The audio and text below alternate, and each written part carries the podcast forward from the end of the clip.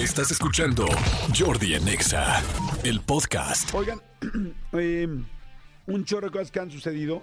Eh, De entrada, estoy feliz. Saben que amo el cine y este, estoy muy contento porque Pinocho de Guillermo el Toro acaba de ganar eh, el día de ayer el Globo de Oro a la mejor película de animación. Esto es algo, eh, pues, verdaderamente muy, muy, muy importante. ¿Por qué? Porque, pues, bueno, ningún mexicano había ganado este premio por una eh, película de animación y además, por ejemplo, a Netflix, que lleva mucho tiempo apostando y que ha hecho muchas películas de animación, eh, es la primera vez que un director le da un, Globo de Oro a Netflix e- en esta categoría.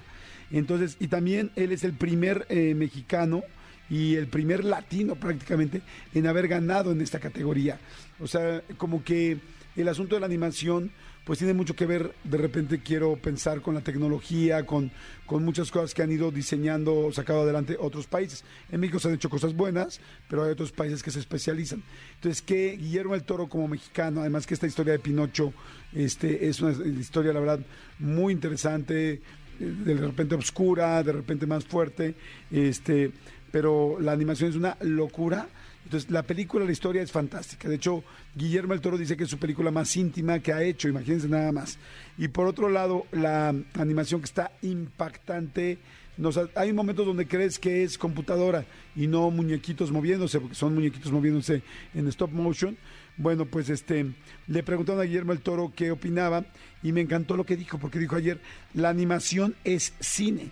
La animación no es un género para niños es un medio como otros.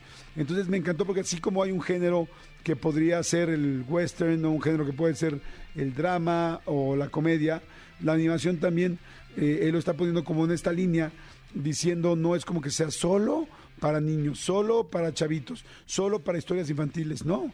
La animación es, es este un medio, una forma más de poder contar una historia.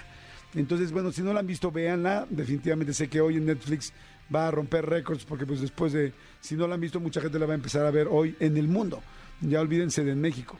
En el mundo la va a empezar a ver muchísima gente. Así es que, este, después de toda la gente que ya la ha visto, así es que felicidades.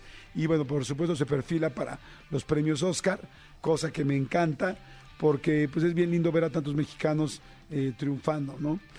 Eso por un lado. Por otro lado, ¿se acuerdan que les había contado? A ver, ponte algo de Bad Bunny.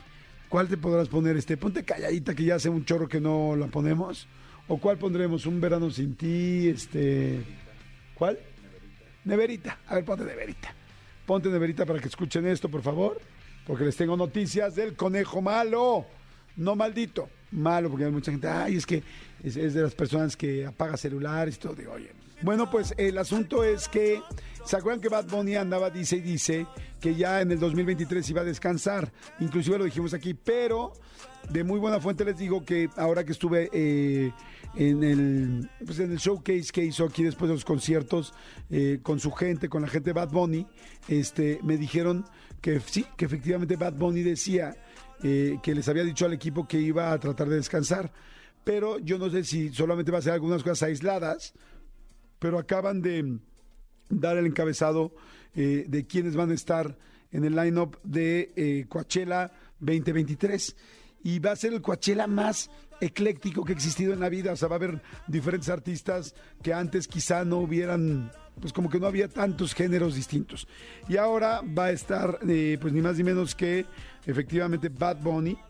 Va a estar eh, el grupo de K-pop Blackpink va a estar el solitario icono de Rhythm and Blues Frank Ocean. O sea, va a haber, verdaderamente va a ser una cantidad de géneros distintos y pues bueno, Bad Bunny va a ser pues posiblemente, pues no sé si posiblemente o seguramente la estrella más fuerte de Coachella.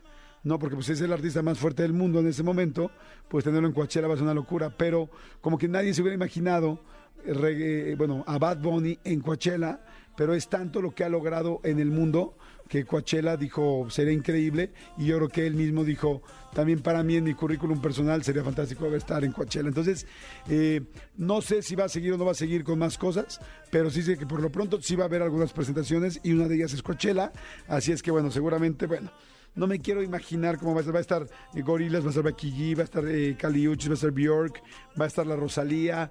No, no, no, no, va a estar perrísimo. Va a ser del 14 al 16 de, de abril y del 21 al 23 de abril. Entonces va a estar increíble Coachella. Pero, bueno, eso por un lado.